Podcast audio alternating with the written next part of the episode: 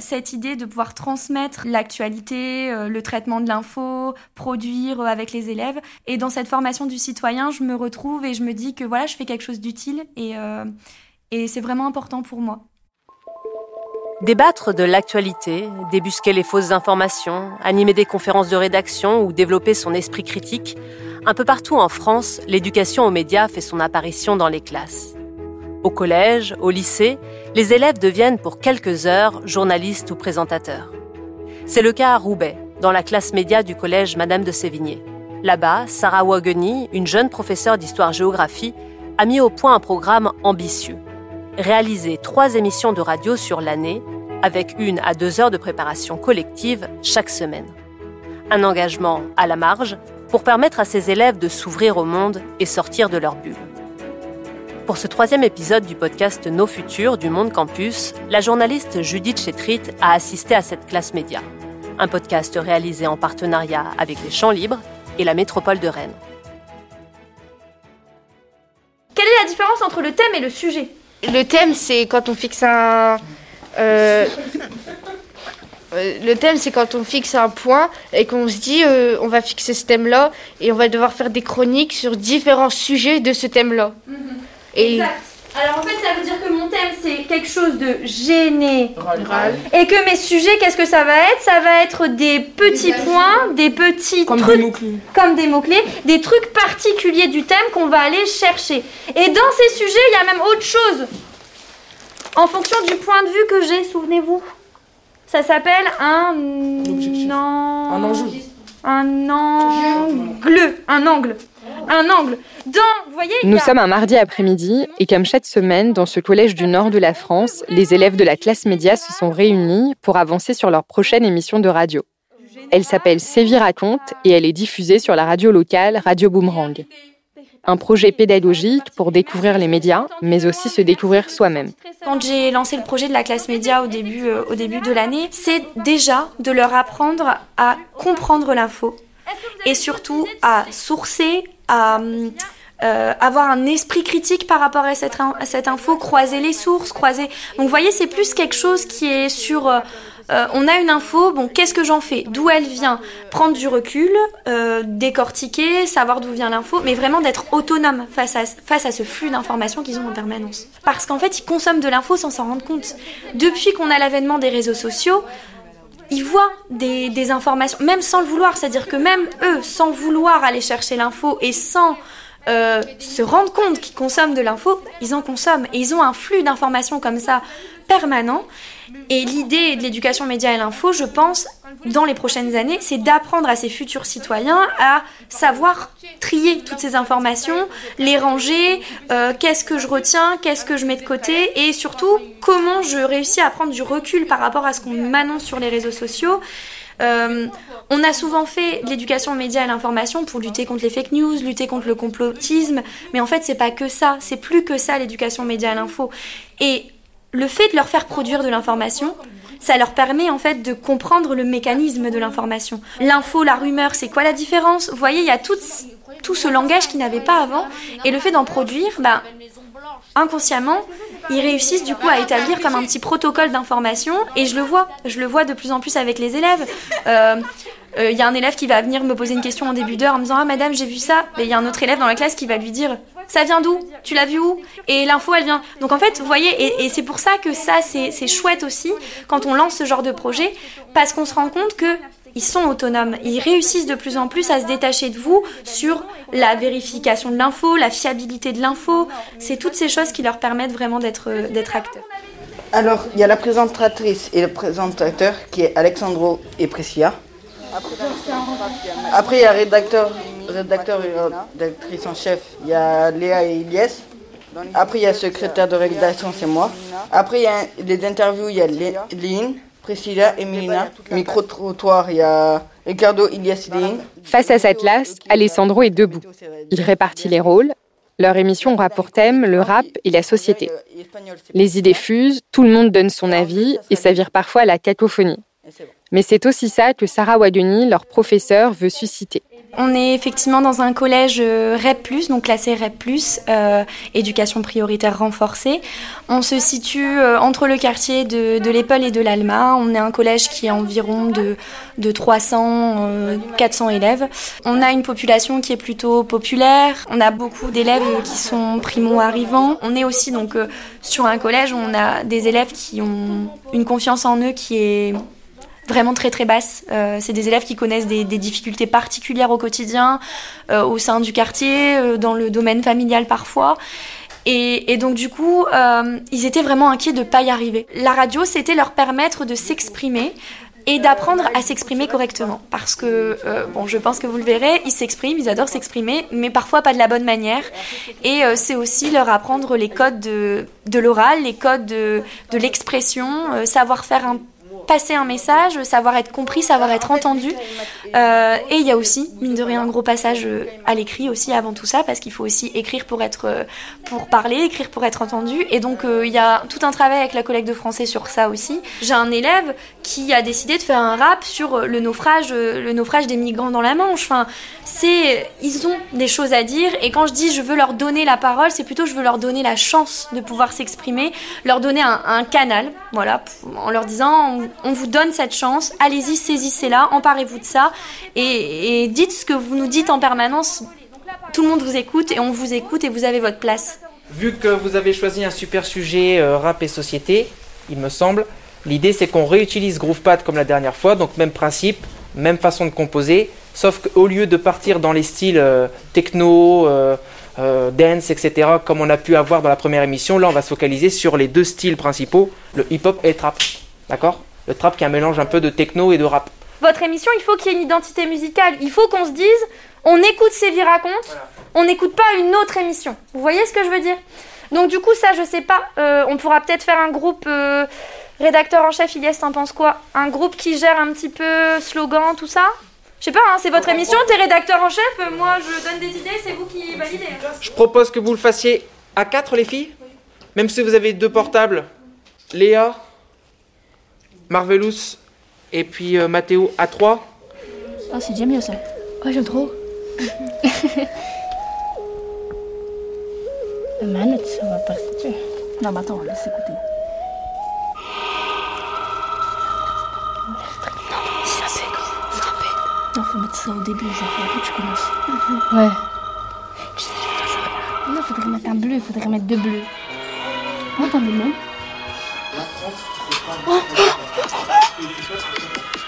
Monsieur, Monsieur venez voir. Non, mais on n'a même pas fini. Non, on s'en fout. Attends, attends, venez, essaye, ok Et après, tu le remets. Et le projet de classe média s'invite partout dans le parcours scolaire des élèves. En cours de musique, français, anglais ou sciences, et bien sûr au CDI, le centre de documentation où il a émergé sous l'œil de la professeure documentaliste. On avait des élèves de la 5e à la 3e qui se retrouvaient sur le temps du midi et euh, qui produisaient du contenu journalistique, euh, voilà, qui cherchaient euh, des sujets, qui rencontraient des, des personnes. Donc on avait vraiment déjà un travail journalistique fait au collège. Et puis en fait, avec le Covid, malheureusement, ce temps a dû être annulé, puisqu'il y avait brassage d'élèves donc de classes différentes. On mangeait ensemble, donc au niveau du protocole sanitaire, ça a complètement été stoppé. Et donc en réfléchissant, je me suis dit, bon, on va essayer euh, de, peut-être canaliser ça sur une classe et de vraiment en faire un projet de classe. Euh, et euh, donc cette idée de classe, en fait, au niveau des du profil des élèves, ça a été voulu, que ce ne soit pas une classe élitiste, c'est-à-dire que ce ne soit pas les élèves qui choisissent cette classe-là, qui choisissent ce projet. Alors, ça peut paraître très... Euh, euh, euh, autoritaire de faire ça, mais on a effectivement imposé ce projet-là à une classe de quatrième en début d'année. Euh, à savoir que on avait plutôt choisi cette classe-là au vu de l'hétérogénéité de la classe, c'est-à-dire qu'en fait on va retrouver des élèves qui ont des, besoins particuliers, donc euh, dyslexie, euh, dysorthographie, euh, voilà, des, des, problèmes vraiment très très lourds. On a deux Ulysse dans la classe. Ulysse, c'est un dispositif d'inclusion scolaire pour mieux accompagner des élèves en situation de handicap dans un établissement ordinaire. On a des élèves qui sont très absentéistes, on a des élèves qui sont plutôt décrocheurs, et on a aussi euh, deux, trois élèves euh, un peu tête de classe qui permettent quand même de, donner du dynamisme à ce projet pour pas non plus qu'on se retrouve avec des élèves complètement réfractaires. Euh, et donc ce projet leur a été proposé au début d'année, donc euh, c'est toujours bien parce qu'en fait on se retrouve un peu au début d'année avec des élèves parfois réfractaires. Oh non, moi j'ai pas envie de faire ça, j'ai pas envie d'avoir une heure en plus sur mon emploi du temps. Et en fait, là on arrive, donc on est au mois de, février, fin février, et c'est des élèves qui sont complètement intégrés dans le projet, euh, qui demandent toutes les semaines, c'est quand l'heure euh, de la Média Ah, j'ai une idée pour la prochaine émission, il faudrait faire ça. Raconte l'émission des élèves de 4e média du collège Madame de Sévigné de Roubaix. On se rend compte que ce projet, bah, ça crée quelque chose dans la classe, ça crée quelque chose entre les élèves, et puis bah, ça leur ça, leur, euh, ça les raccroche peut-être à l'école d'une autre manière, euh, ça, les, ça les valorise et je pense que c'est ça qui est important dans le type d'établissement euh, où je suis. Bonjour à tous et bienvenue sur Séville raconte. Cette émission est enregistrée le mardi 14 décembre au collège Madame de Sévigné. Au sommaire de l'actualité, Mathéo vous parlera de la série Squid Game qui fait polémique en ce moment. Nous allons ensuite vous faire un retour sur la COP 26 qui s'est déroulée à Glasgow en Écosse. Nous serons en direct avec nos invités Léna et Priscilla pour débattre sur le thème des violences conjugales. Et en fin de journal, nous allons vous parler musique et sport avec des célébrités qui ont fait leur début à Roubaix. Et oui, Roubaix n'a pas que des côtés négatifs. Je m'appelle Yasmine, j'ai 13 ans mais bientôt 14. Je suis en classe de 4e 2 et pas 4e 6 qui est la classe média parce que certains élèves se sont rajoutés en plus. Moi, ce que je préférais, c'est des présentés. Hum, donc dans la première émission, c'était moi qui présentais. Et pour la Média aussi, je veux présenter. Mais c'est Alessandro maintenant pour la deuxième émission. Il y a beaucoup de fois, euh, j'ai vu les, les, présentateurs à la télé. J'avoue que c'était un, un, rôle que j'aimais bien au niveau des émissions et euh, c'est euh, c'est bien parce qu'on gère tout vraiment la, on gère l'émission, on gère les chroniques et tout et c'est un rôle important à jouer parce que c'est un gros rôle. On doit faire très attention à ce qu'on fait. C'est un gros travail, mais ça demande ça demande de la patience et, tout. Mais en vrai, euh, quand on quand on veut vraiment le faire, on peut. Si ben j'ai les j'ai les études pour, si je réussis euh, ce qu'il faut pour, pour avoir euh, pour pouvoir devenir journaliste euh, je m'empêcherai pas de je m'empêcherai pas de, de, de, le devenir ce serait pas c'est un bon hobby c'est un hobby aussi. et donc là ils se donnent des petits objectifs comparés à leur première émission qu'est-ce qu'on doit améliorer? Donc on a fait une réécoute ensemble euh, bah, on s'est rendu compte par exemple dans notre émission que bah, il manquait de musique. C'est-à-dire que c'était des chroniques qui s'enchaînaient, il n'y avait pas des pauses musicales, donc pour les, les, les, auditeurs, ça pouvait être parfois un peu long, ça pouvait être compliqué. Euh, il n'y avait pas de thème. Donc chacun avait décidé de parler d'un truc qui l'intéressait, mais il n'y avait pas de ligne logique. Donc c'est pour ça en fait aussi qu'il y a vraiment de l'autonomie dans ce projet, parce qu'on part d'un constat de ce qui a déjà été fait et ils tirent eux-mêmes les conclusions et ils tirent ce qu'ils peuvent améliorer. C'est pas moi qui leur ai dit, vous voyez, euh, non, il faut un thème. Et donc là, de même, la deuxième émission, bah, ils ont trouvé un thème et ils veulent se fixer ce thème-là pour qu'il y ait de la concordance dans leur émission, que ça dure plus longtemps. Euh, ils ont été hyper choqués de voir que finalement ça duré que 15-20 minutes. Ils nous ont dit, mais madame, pour tout le travail qu'on a fait, 15-20 minutes seulement. Nous, on croyait que ça allait prendre une heure. Et en fait, ils se rendent compte qu'il n'y a pas d'interview, il n'y a pas de micro-trottoir, plein de choses. Et c'est ce qu'ils veulent améliorer pour la deuxième émission. L'idée du micro-trottoir, c'est que vous devez amener les élèves et les personnes que vous interrogez à vous parler le plus possible. Ça veut dire que si vous posez une question fermée où ils peuvent juste répondre par oui ou par non, il n'y a pas d'intérêt de micro-trottoir. Parce que les gens, ils vont juste vous répondre oui ou non. Mais vous, vous voulez qu'ils argumentent, vous voulez qu'ils vous disent plus de choses. Donc il faut que ce soit des questions super ouvertes pour que eux, ils puissent vraiment donner leur avis et qu'ils puissent parler. Donc plus vous posez des questions ouvertes, plus les personnes vont vous parler. Ok, okay. Ça marche? D'accord. Allez, je reviens vous voir dans 5 minutes. C'est super, garçon. Si je vous pose la question de comment vous vous informez sur le monde, même pas forcément sur l'actualité. Moi, je peux pas vraiment dire qu'en fait on s'informe parce que quand on regarde au collège, les élèves, on peut pas dire qu'ils s'informent, ils s'informent d'après les autres. Quand on entend quelque chose, on va direct aller voir. C'est comme une rumeur qui tourne, parce que pour nous, euh, en fait, euh, c'est comme tout le monde pareil. Hein. Euh, franchement, euh, c'est pas comme à BFM TV, c'est pas quelque chose qui va nous intéresser. Alors que je prends l'exemple de mes grands-parents, eux sur à, la télé, c'est BFM TV tous les jours à, part, à, partir des 20h, c'est leur petite émission. Après au matin, ça repart dans les informations et nous en fait en tant que collégiens, eh ben on s'informe grâce aux autres ou grâce à nos parents, nos grands-parents. Moi, je suis pas d'accord avec Priscilla et parce que elle dit ouais, souvent on écoute les, les gens, un peu des rumeurs Pas forcément parce que moi je fais comme euh, Alessandro, je regarde souvent des JT quasiment tous les midis. Et sur BFM TV, alors oui, BFM TV ça donne des vraies infos, mais euh, toutes les heures ils remettent les mêmes infos, donc il faut pas écouter en boucle parce que trop après ça va pas. Bah moi perso je peux pas dire c'est des actualités, mais euh, si, bah, bon, en vrai, c'est des actualités quand ça passe à la télé. Les actualités, euh, appel à témoin quand il y a un disparu, quand il y a un viol, c'est bizarre. Franchement, je suis chelou. Hein. Mais euh, quand il y a des viols ou quoi, parce qu'à la télé, je regarde beaucoup avec les quatre évaluations enquêtes et tout. Comme j'ai regardé le film qui m'a le plus influé dans mon choix de métier, c'est L'Emprise, le film L'Emprise, avec les acteurs et tout. Je me suis dit qu'en fait, une femme ne pouvait pas être maltraitée par un homme ou l'inverse. J'aimerais être avocate pour les affaires familiales, puisque aussi j'ai du vécu par derrière, du côté de ma maman qui s'est fait euh, battre par mon père et ça m'a beaucoup influé du côté de ce métier et j'aimerais vraiment réussir et c'est pour ça que je me donne à fond dans mes cours et que je lâche pas, j'abandonne pas. C'est essentiellement grâce à leur smartphone que ces élèves s'informent. D'après le dernier baromètre de confiance dans les médias, publié dans le journal La Croix, il y a surtout un désintérêt qui gagne du terrain et une défiance qui peut rapidement s'installer. C'est la génération qui se dit la plus confrontée aux fake news. Au début de la classe média, Sarah leur a distribué un questionnaire pour relever les noms des médias qu'ils connaissent, savoir s'ils s'informent et surtout comment. La télé, bah oui, ça arrive qu'elle soit en boucle en fond à la maison sur BFM TV. Mais le journal de 20h, c'est plus quelque chose qui est forcément ancré euh, dans les familles. Euh, la radio, il m'en parle pas du tout. Euh, il m'en parlait pas du tout. Les journaux papier, Le Monde, etc., c'était pas des journaux qu'ils connaissaient et qui pratiquaient. la Voix du Nord, parce que c'est un, un, quotidien local, donc ça, ils en parlaient.